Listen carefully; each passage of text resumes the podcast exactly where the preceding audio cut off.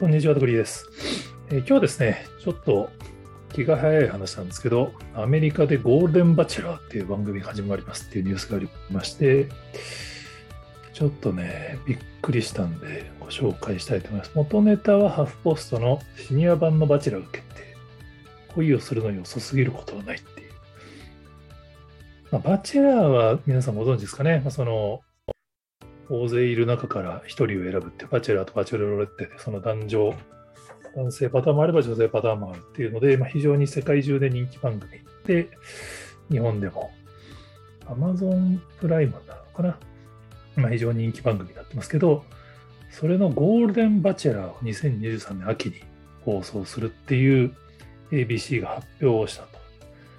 で、ゴールデンバチェラーってなんかすげえ超金持ちマンバチェラーかと思いきや、シニア世代が主役っていう。オーディションの条件が65歳以上っていうことらしいんですよね。その、まあね、恋をするのに遅すぎることはないっていうのは、まあ、要はそのシニアになっても恋愛していいじゃないっていう。65歳以上でバチェラーをやって、その、番組が成立するのかって、まあ、これに対する結構リアクションがやっぱりね、人によってもこんなん誰が見るんじゃみたいな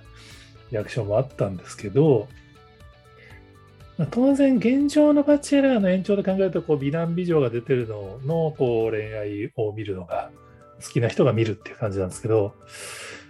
案外ねおじいちゃんおばあちゃんのバチェラーもちょ日本だと成立しないかもしれないけど欧米だとあるんじゃねえかなと思ったりするのは今ネットリックスで愛の里ってやってるんですよね。僕も知らなくて教えてもらったんですけど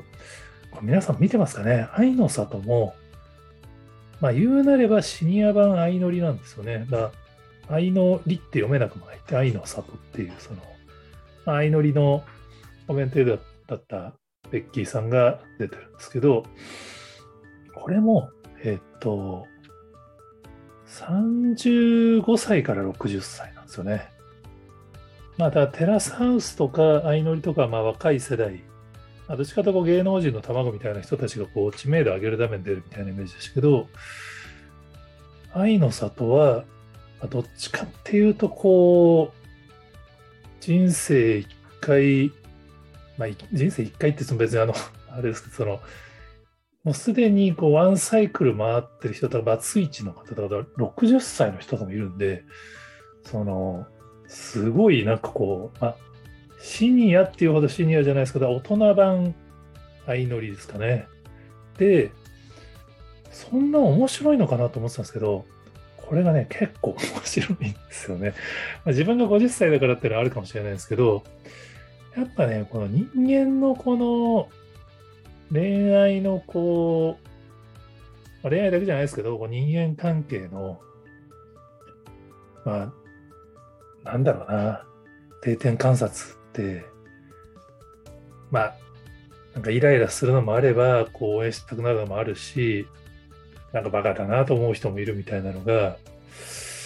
でリアリティショーの魅力っていうのは別にそのこう、美男美女じゃなくても成り立つんだなっていう。このやっぱ人間は人間を観察するのが好きなのかもしれない。応援するのが好きなのかもしれない。ちょっと思っちゃったりするんですよね。淳さんが結構感情移入して、あの、しょっちゅう泣いてるのがすごい印象的なんですけど、これね、ま、35歳から60歳のリアリティショー、これ今ね、ネットフリックスでも人気ランキング入ってきますからね、案外、シニア版バチェラーも多分だから今のバチェラーと全然違う見栄えのものとして、案外人気出るんじゃないかなっていう気がしないでもないです。はい。まあちょっとわかんないですね。まあ、あの どんな感じになるか。まあ、欧米だと結構シニアの人でも積極的、日本だとどうなんだろうな。ちょっと、また老人フォームの恋愛番組を見るみたいな感じですもんね。ちょっと、